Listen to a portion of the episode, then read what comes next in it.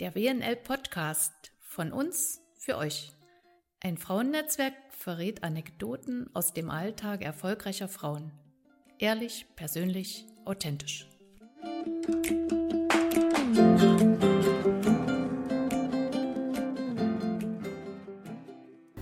Liebe WNL-Podcast-Hörerinnen, wir senden heute noch die neue und nächste Folge unserer Podcast-Interviews aus, wo wir mit interessanten Frauen einfach über den ganz normalen beruflichen Alltag, um nicht zu sagen beruflichen Wahnsinn, reden mhm. möchten. Heute bin ich im Gespräch mit Frau Anja Ammenwert. Frau Ammenwert ist Rechtsanwältin. Über die Spezialisierung werden wir gleich mehr erfahren. Mhm. Frau Ammenwert, stellen Sie sich bitte kurz vor. Mhm. Mein Name ist Anja Ammenberg, ich bin Rechtsanwältin, 45 Jahre alt und mittlerweile seit 13 Jahren in einer größeren Kanzlei tätig. Ähm, dort sind Schwerpunkte Zivilrecht, Datenschutzrecht und auch ein bisschen Geldwäscheprävention. Und ja, ich freue mich, dass ich heute bei Ihnen sein darf. Schön, danke. Wenn ich große Kanzlei höre, mhm. Dann stellt sich jeder von uns irgendwas vor. Und wir wären kein Frauennetzwerk, wenn ich Sie jetzt nicht fragen würde, wie viele Männer gibt es in der Kanzlei, wie viele Frauen? Also wir haben bei uns tatsächlich mittlerweile eine Quote von 40 Prozent äh, Frauen unter den Berufsträgern. Also es hat sich in den letzten Jahren, würde ich mal sagen, sehr ähm, in die weibliche Richtung entwickelt. Und ähm, das tut auch gut. Mhm. Jetzt bitte ich Sie, sich zurückzuerinnern. Mhm. Wann haben Sie sich entschieden, Jura zu studieren? Ausgerechnet Jura. Mhm. Manche finden das ja fürchterlich trocken. Und dann auch gleich die Frage, warum? Also wenn ich mich richtig erinnere, war das in der Oberstufe. Da, ich weiß gar nicht mehr genau, ob wir bei Gericht mal waren. Ich meine, so ein, so ein, äh, irgendwie in so einem Kontext war das mal. Und da ist einfach für mich die Entscheidung gefallen, ich möchte Jura studieren. Ich war immer schon sehr idealistisch, wollte die Welt verbessern und einfach irgendwas Gutes machen, ähm, für Gerechtigkeit sorgen. Also, wie Sie hören, sehr idealistische Ziele. Ja, das bringt mich auch gleich dazu, Sie mal nach Ihren persönlichen Stärken vielleicht zu fragen. Damit meine ich jetzt noch nicht die beruflichen, mhm. da kommen wir gleich drauf zurück. Aber so persönliche Stärken, man vermutet dann ja sofort, oh Gott, Einzelschülerin, ne? Abitur und dann Jura studiert, ist ja so der Klassiker. Mhm. Wo sehen Sie sich? Also in erster Linie, ich bin schon sehr zielstrebig, das denke ich schon. Das wird auch so jeder über mich behaupten. Äh, aber eine große Stärke würde ich auch in meiner Empathie sehen. Also einfach sehr empathisch und kann gut auf Menschen zugehen. Das werden wir im Verlauf des genau, Gesprächs testen. ja, ähm, zu Ihrer privaten Situation mhm. nochmal zurück, was unsere Hörerinnen immer interessiert, mhm. wenn so erfolgreiche Frauen vor uns sitzen wie Sie. Wir haben es gehört, zwei Kinder, wie man so schön sagt, schon fast aus dem Gröbsten raus, mhm. aber eigentlich auch schon wieder im Gröbsten drin. Mhm, genau. Wenn ich so an die Pubertät meiner Kinder ja. erinnere, ist das ja auch nicht immer so ganz einfach. Es gilt ja eine Entscheidung zu treffen. Mhm. Beruf, Karriere, Windeln, äh, Mama Taxi mhm. und all diese Dinge. Wie ging das bei Ihnen? Also eigentlich äh, war es nie wirklich eine Entscheidung. Für mich stand immer fest, ich habe hab lange studiert, habe den Beruf ergriffen. Das war eine sehr bewusste Entscheidung, die ich auch selber getroffen habe. Und eigentlich gab es auch nie eine wirkliche Option, also zu Hause zu bleiben oder überhaupt eine Entscheidung zu treffen. Also das war eigentlich für mich klar, für meinen Mann, dass wir eigentlich das sehr partnerschaftlich angehen und einfach uns auch in der Hinsicht als Team sehen. Und von daher gab es keine richtige Entscheidung. Das sagen manche von sich, mhm. aber wenn dann der Alltag losgeht, mhm. ist das ja mit dem Team auch manchmal ja. heftig auf die Probe mhm. gestellt. Wie geht das bei Ihnen? Gut, also so das erste Jahr bei beiden Kindern lag das natürlich schon an mir. Das war auch wiederum eine sehr bewusste Entscheidung. Und ähm, also manchmal ist es eher so, dass ich denke, wir machen beide eigentlich alles. Das führt natürlich dann auch dazu, dass man es akzeptieren muss, dass der Partner auch mal in dem eigenen Kompetenzbereich rumwurschtelt und Sachen vielleicht nicht so macht, wie man die selber machen würde. Aber ansonsten, also wir tragen beide eigentlich so ziemlich viele Anteile, gleiche Anteile und auch mein, mein Mann, der unterstützt das auch, was ich alles mache. Heißt dann auch mal loslassen und zulassen, dass der andere es auch kann und man staunt ja oft, mhm. gar nicht so schlecht. Also mhm, vielleicht genau. anders, ja. aber gar nicht so schlecht. Jetzt leben Sie ja mehrere Jahre in dieser Entscheidung, mit der Entscheidung. Da kommen ja mal Höhen, mal Tiefen mhm. und mal vielleicht auch Momente, wo man zweifelt. Gibt es vielleicht erstmal so eine besonders schöne Erinnerung aus dieser Zeit? Also schön ist es sicherlich immer und das empfinde ich auch als wirklichen Vorteil dieser Entscheidung. Man hat sich eigentlich immer was zu erzählen. Also ich bin eben nicht nur zu Hause und warte darauf, dass der Mann nach Hause kommt, sondern ähm, wenn ich von, einem, von einer Geschäftsreise komme oder von einem Termin, man hat sich was zu erzählen, man erlebt was und das äh, bereichert den Alltag unheimlich. Und ich das erlebe das auch, dass das für die Kinder ganz selbstverständlich ist. Ne? Dass Mama dann auch mal früh weg muss, über Nacht weg ist und ähm, ja, dass auch die Kinder einfach ein Stück weit stolz sind, ne? dass das so läuft. Sie wären jetzt die Erste, wo es ganz reibungslos mhm. läuft. Mhm. Und ich habe den Mut, auch diese Frage hier mhm. zu stellen, wenn es mal nicht so klappt. Mhm. Was sind das für Momente und was tun Sie dann?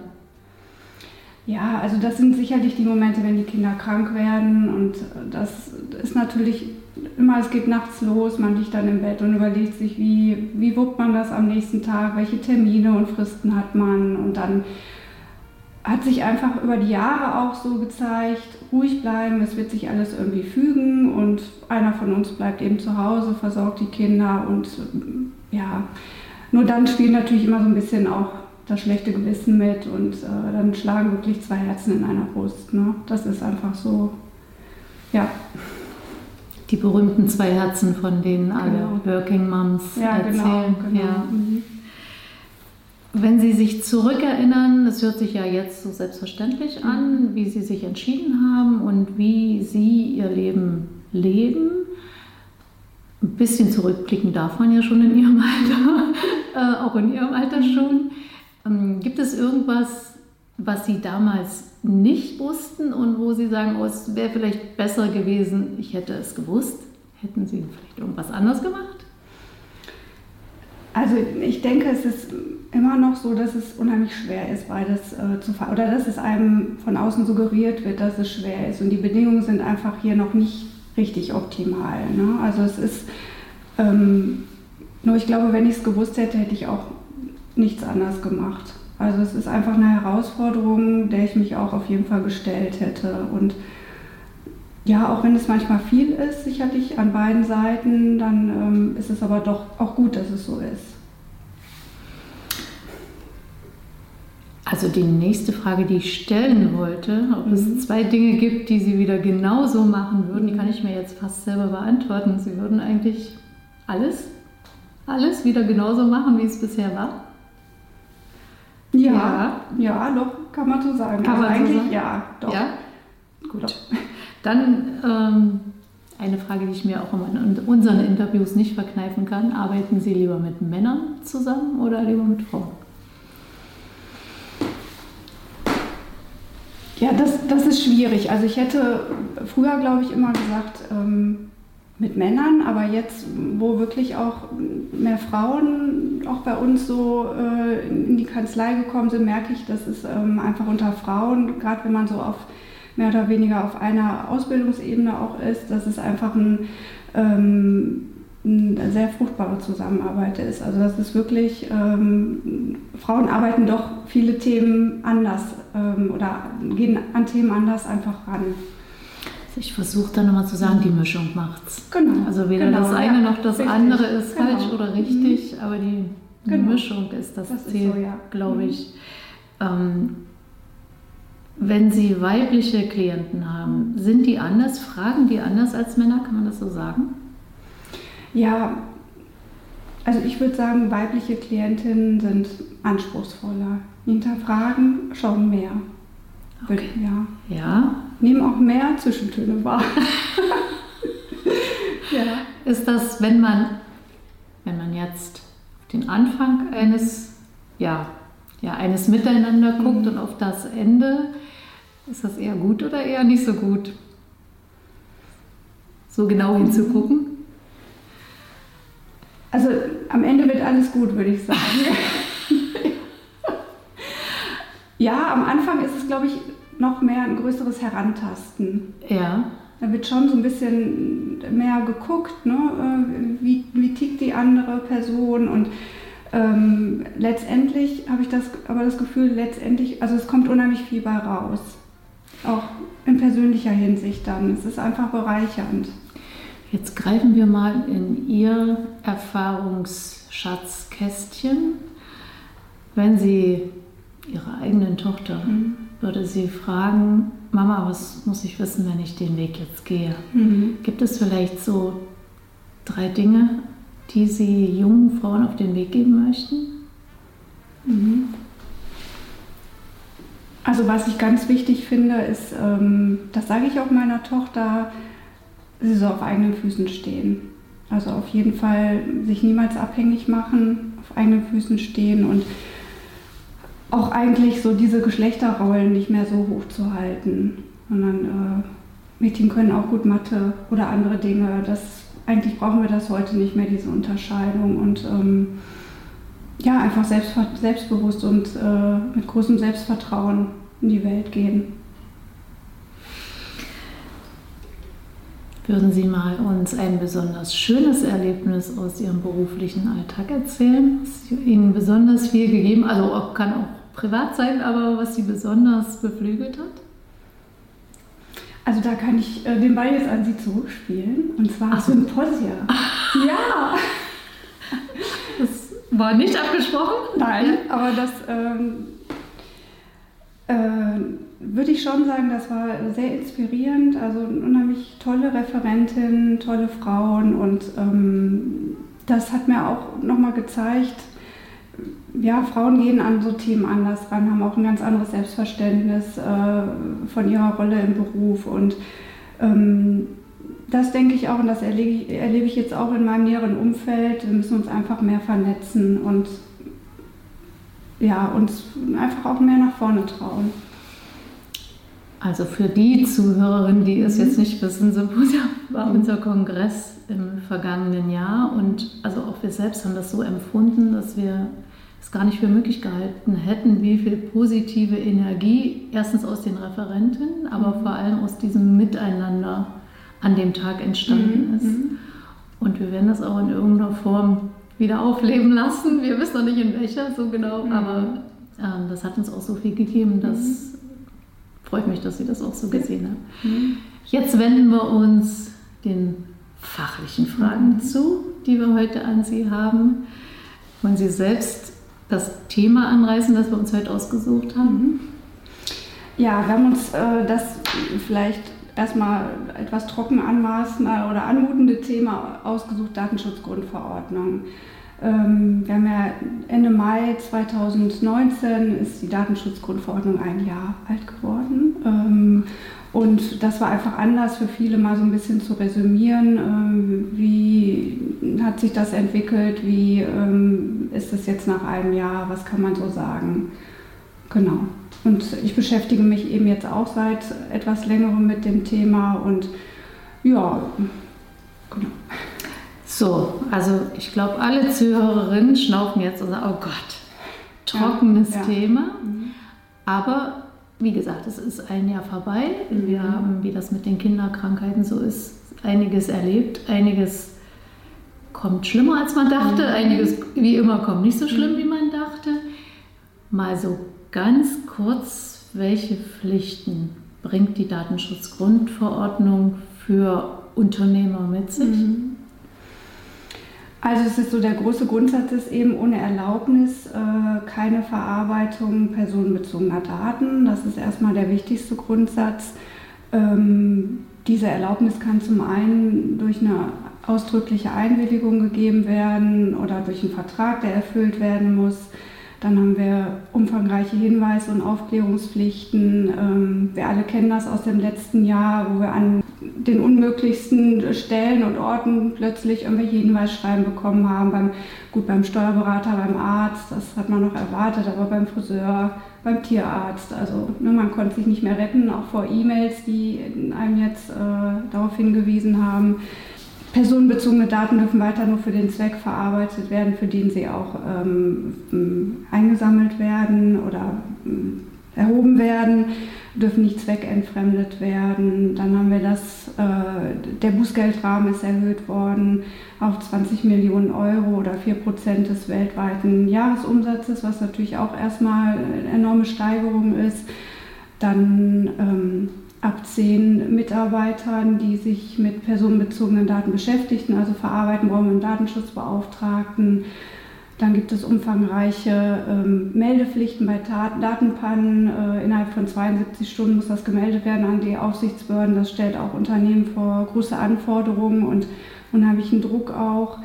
Ähm, ja, das sind im Prinzip erstmal so die wichtigsten äh, Pflichten. Wenn ich jetzt mal von einem, meinem eigenen Erleben zu dem Thema ausgehen darf, also wie Sie schon sagen, am Anfang kamen irgendwie alle wild. Mhm. Und zwar am 24.05., nämlich einen Tag bevor es ernst wurde, genau. mhm. irgendwas zum Thema Datenschutz mhm. veranstaltet. Dann im Laufe der Zeit war ich überrascht zu beobachten, wie unterschiedlich zum Beispiel alle meine betreuenden Ärzte, ne? jeder hat mhm. es irgendwie ganz unterschiedlich gehandhabt. Mhm. Und wir hatten, glaube ich, summa summarum alle den Eindruck, es wird ja noch komplizierter. Mhm. Inzwischen hat sich das ein bisschen beruhigt. Es hat für mich zumindest das Gefühl, dass man so ein bisschen sensibler mit dem Thema umgeht. Aber wenn ich Sie jetzt frage, hat sich wirklich irgendwas verbessert? Also ich glaube, das Entscheidende ist das, was Sie auch gesagt haben. Das Bewusstsein hat sich einfach äh, verändert. Also wir leben ja einfach in, in einer Welt, die auch immer ähm, vernetzter wird. Äh, es hat sich eben einfach viel verändert und das erfordert auch ein anderes Bewusstsein. Und ähm, ich denke mal, trotz aller Kritik, das hat die Datenschutzgrundverordnung bewirkt und auch dieses ähm, Umdenken äh, findet langsam statt. Ähm, ja, wir müssen einfach sehen, dass wir uns mit dem Thema auch anders beschäftigen müssen. Äh, die sozialen Medien und viel hat sich einfach verändert. Wenn wir jetzt hier schon eine Anwältin zu sitzen haben, ist man ja auch immer gespannt, so ein bisschen was aus dem Alltag, aus mhm. ihrem Alltag dazu zu hören. Was sind so die häufigsten Schwierigkeiten, die bei Ihnen aufschlagen? Bei Ihnen schlagen ja immer nur die Probleme auf, mhm. nicht das, was glatt läuft. Mhm. Was kommt so am häufigsten vor? Ja gut, das waren schon am Anfang natürlich die Unsicherheiten, wie setze ich die Hinweispflichten um, gerade auf äh, Internetseiten, äh, was muss in die Datenschutzerklärung rein. Ähm, ein großes Thema ist auch immer noch äh, der Bereich ähm, Cookies da steht noch die E-Privacy-Verordnung aus, die gerade in diesem Bereich nochmal äh, Ergänzung zur Datenschutzgrundverordnung liefert. Ähm, ja, das waren so die großen Unsicherheiten auch am Anfang. Dann auch das Thema Beschäftigten-Datenschutz. Äh, auf was muss ich die Mitarbeiter hinweisen? Wie sehen diese Belehrungen aus? Also das sind schon so äh, die Probleme, die auch am meisten gebrannt haben. Werden denn so in Ihrem Alltag, werden denn die Webseiten oder wie auch immer, die diese Anforderungen nicht erfüllen, werden die auffällig? Wird das geahndet, wenn man das nicht so ernst mhm. Also es ist so, es gibt mittlerweile Abmahnwellen, äh, das ist jetzt gerade in dem Bereich, ähm, also es gibt ja eine bestimmte Verschlüsselung, die jetzt die Webseiten auch haben sollten. Das ist diese SSL-Verschlüsselung und das wird wohl zurzeit abgemahnt und es, wenn eben Fehler in der Datenschutzerklärung sind, das sind schon so Bereiche. Also diese, unsere Erfahrung zeigt schon, äh, dass die Riesenabmahnwelle jetzt direkt im Anschluss befürchtet wurde, jetzt nicht kam, sondern es ist natürlich, das entwickelt sich auch über die Zeit. Ne? Es gibt immer mal wieder Wellen, dann wird wieder ein neues Thema aufgegriffen und das dann erstmal durch alle Instanzen geklagt und da wird es sicherlich auch noch dauern, bis wir da eine gefestigte Rechtsprechung haben. Ich höre raus, es war bisher nicht die ganz große Welle, mhm. dann immer mal kleine Wellen mhm. und die diese kleinen Wellen betrafen im Wesentlichen diese Verschlüsselung? Oder kommen da auch noch andere kleine Wellen, die Sie schon erkennen ja. können? Unterschiedlichste Bereiche. Also das äh, kann man jetzt so, das mit dieser Verschlüsselung ist wohl jetzt gerade so ein Thema. Ne? Das äh, sind eben unterschiedliche Bereiche und es ist eben immer noch die Frage, ähm, kann überhaupt zum Beispiel aufgrund des, äh, der Datenschutzgrundverordnung nach dem Gesetz gegen den unlauteren Wettbewerb abgemahnt werden. Das, da gibt es auch unterschiedliche Rechtsprechungen und das sind eben so Themen, das wird man in den nächsten Jahren erst sehen, wie sich das wirklich dann entwickelt. Welche Unsicherheiten sehen Sie noch, die sich noch nicht gefestigt haben? Also wir kennen sicherlich alle diese Kuriositäten, die auch ähm, zutage getreten sind, also auch in, in Kitas, dass dann die Bilder teilweise geschwärzt werden und so Dinge. Also ich glaube in diesem ganzen Bereich ähm, Fotos, da gibt es noch große Unsicherheiten, dann auch dieser Bereich Internet, Cookies, da kennen wir alle diese Hinweise, ne? wenn Sie weiter surfen, sind Sie mit der äh, Erhebung einverstanden. Also der ganze Bereich, das ist noch eine riesengroße Unsicherheit und ich denke auch einfach das richtige Maß zu finden, also dass äh, nicht jetzt an jeder Stelle diverse Hinweisschilder ähm, sind, also da das sind, glaube ich, einfach noch, da ist viel Aktionismus einfach der Unsicherheit geschuldet. Und da, das wird sich auch erst lösen, wenn wir eben Rechtsprechung haben und wirklich sagen können, die und die Bereiche müssen wirklich zwingend beachtet werden. Also für den Alltag der Unternehmerfrau, der Ärztin, also der Frauen, die sich in unseren Netzwerken treffen, höre ich raus, die Webseite Ne? Ja. Ja, und was geben Sie so als die drei, vier nötigsten Tipps mit auf den Weg, die man beachten sollte, um halbwegs erstmal im sicheren Fahrwasser zu sein? Gut, das sind im Prinzip die Punkte. Ich muss äh, schauen, an welcher Stelle erhebe ich personenbezogene Daten und verarbeite die Klar, die Webseite, wie Sie gesagt haben, das ist natürlich auch das, was nach, äh, nach außen zutage tritt, was auch wie die Visitenkarte eben ist. Das muss wirklich stimmen. Und ähm, ja, dann eben der Bereich Beschäftigten-Datenschutz, dass ich da auch alles ähm, absichere, die, die Mitarbeiter informiere und ja, einfach auch äh, sensibilisiere für den Bereich, ne? auch die Mitarbeiter des Unternehmens. Ne? Unsere Hörerinnen wissen, dass jetzt hier ein paar Fragen auf dem Tisch liegen, falsch rum. Und Sie dürfen eine von denen ziehen. Tun Sie das mal bitte? Ja. In die goldene Mitte. Und die dürfen Sie jetzt auch beantworten. Ich lese erstmal vor. Welche Eigenschaft war als Kind an Ihnen besonders auffällig? Also ich kann ja, wenn ich jetzt Ihre Eltern fragen würde, nicht wenn ich Sie fragen würde oder Ihre Schwester, sondern ich frage jetzt Ihre Eltern. Also ich glaube, ich war immer sehr neugierig und immer auch, ähm, ja, ich glaube, meine Eltern würden schon sagen, ich habe immer gerne neue Sachen ausprobiert, war einfach neugierig auf das Leben und habe mich auch nicht gescheut vor Herausforderungen. Auch mal vor ein paar Kratzern und Schrammen. Genau. Gut, Frau Ambert, dann bedanken wir uns ganz herzlich für das heutige mhm. Interview. Wer mehr zu dem Thema wissen möchte, der weiß immer, wie er uns erreicht und wir erreichen dann Sie. Mhm, genau. Und ansonsten sehen wir uns ja auch manchmal auf den Veranstaltungen. Mhm. Noch irgendein Schlusswort von Ihnen? Ich bedanke mich, dass ich bei Ihnen sein durfte. Ähm, es ist äh, immer wieder sehr nett. Ja, dann bedanken wir uns. Dankeschön. Das war's für heute. Ich hoffe, es hat euch gefallen und wenn ihr Lust habt, abonniert gerne meinen Podcast und hinterlasst mir eure Kommentare oder Anregungen. Und wenn ihr irgendwelche Fragen habt, die euch dieser Podcast beantworten kann, schreibt auch diese bitte in die Kommentare. Bis zum nächsten Mal, eure Christine Wernzer.